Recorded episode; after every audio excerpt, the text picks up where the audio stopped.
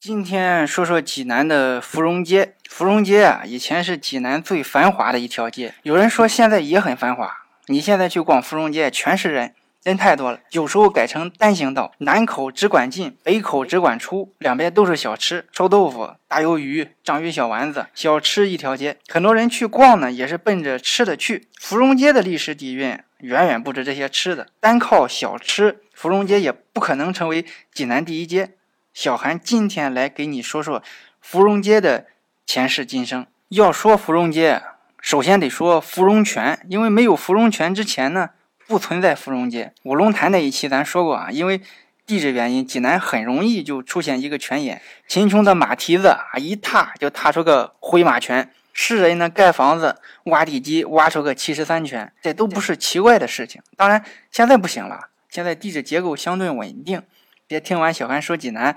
拿个铁锹出去刨去啊，下面可能是车库或者地下室。芙蓉泉在哪里呢？在老百姓的院子里，可能是哪个老乡爬树摘枣还是干啥，掉下来砸出一个泉眼，家里出了一个泉眼，往外咚咚咚冒水，这可不行。老乡一合计，我得把水排出去啊，就挖了个沟，把水从家里引出来，从南往北流去。这条排水的沟被一个诗人取名叫梯云溪。老乡感觉。这名字起得好，就让诗人到他家里给这个泉眼也取个名字。诗人问：“这泉眼怎么来的？”老乡说：“我从树上摔下来砸的，可摔死我了，屁股都摔成荷花了。”诗人笑了笑：“啊，屁股都摔成荷花了啊，有意思。为了纪念你，这个泉子就叫芙蓉泉吧？哎，芙蓉泉纪念我什么呢？”诗人说：“哎，芙蓉泉就是芙蓉，就是荷花呀。”老乡摸了摸屁股啊，那是得纪念纪念啊，这就有了芙蓉泉。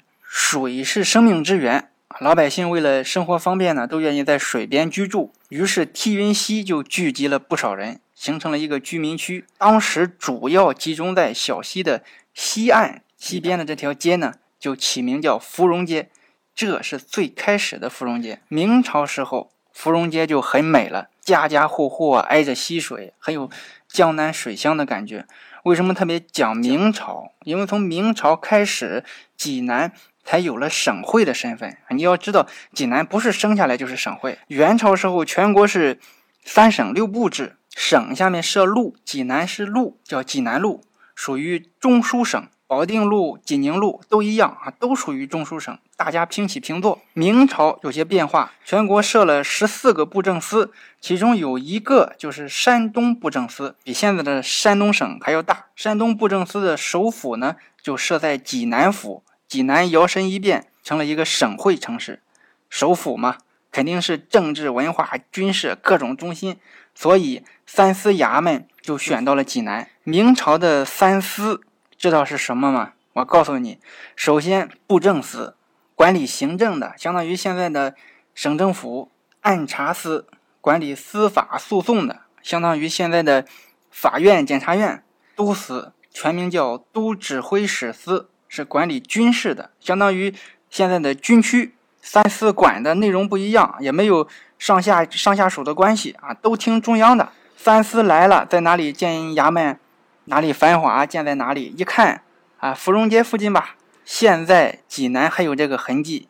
现在按察司街就是按察司衙门的旧址，布政司街呢后来改名叫省府街，就是当年布政司衙门的旧址。你想想，山东布政司下属六府十五州八十九个县，济南府又是中心，这人来人往得多少人？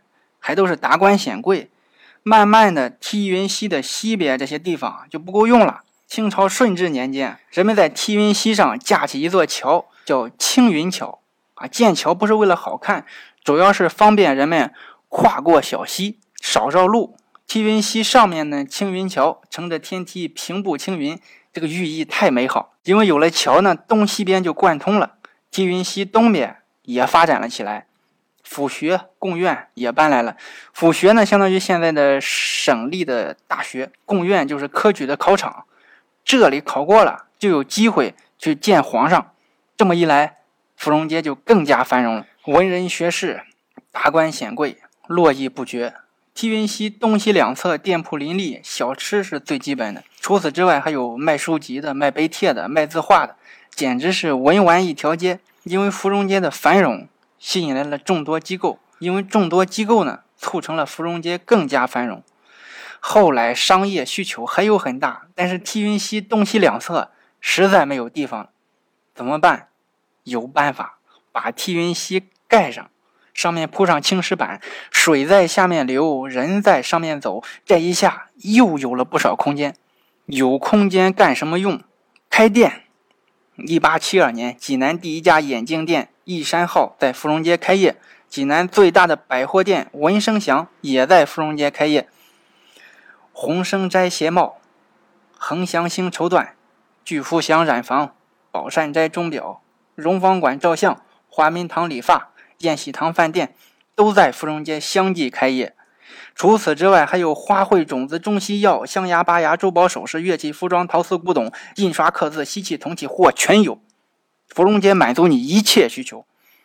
芙蓉街从文玩一条街转变为商贸中心，迎来了空前繁荣的景象。那时候，芙蓉街大青石板铺成的道路，地下是哗哗流淌的泉水，大小字号分布在道路两旁。清晨，石板路上飘着雾气，跟仙境一样。中午，商铺用白布搭成凉棚，从街头到街尾，顾客走在凉棚的长廊里面，走累了坐下来喝一碗冰镇酸梅汁，别提多爽了。要是赶上芙蓉泉旺水季啊，脚下的泉水会稍稍没过石板路，出现一番清泉石上流的景象。到了晚上，夜深人静，坐在街上，石板路下面是泉水叮咚作响，这感觉美。建国后，芙蓉街多数店铺转为厂房和住宅。改革开放后呢，芙蓉街就开始变成小吃一条街。最后，为了便于车辆通行，把芙蓉街下的小溪填充压实，改成了水泥路。二零一零年，济南政府提出要改变芙蓉街小吃一条街的角色，立志打造呢商品一条街。二零一一年。政府又提出把芙蓉街建设成旅游一条街。时至今日，其实芙蓉街还是没有改变小吃一条街的角色，只是卫生环境呢变得好了些啊，可以更加放心的吃了。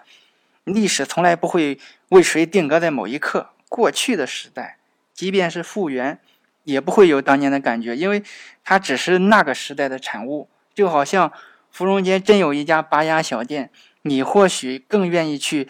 大型的口腔医院，因此呢，对于历史，我们正确的态度是不求天长地久，只求曾经拥有，曾经美好过，我们不要忘记。现在变了模样，也是随着时代的发展，一步一个变迁，它也有今天的美。现在依然很多人喜欢去。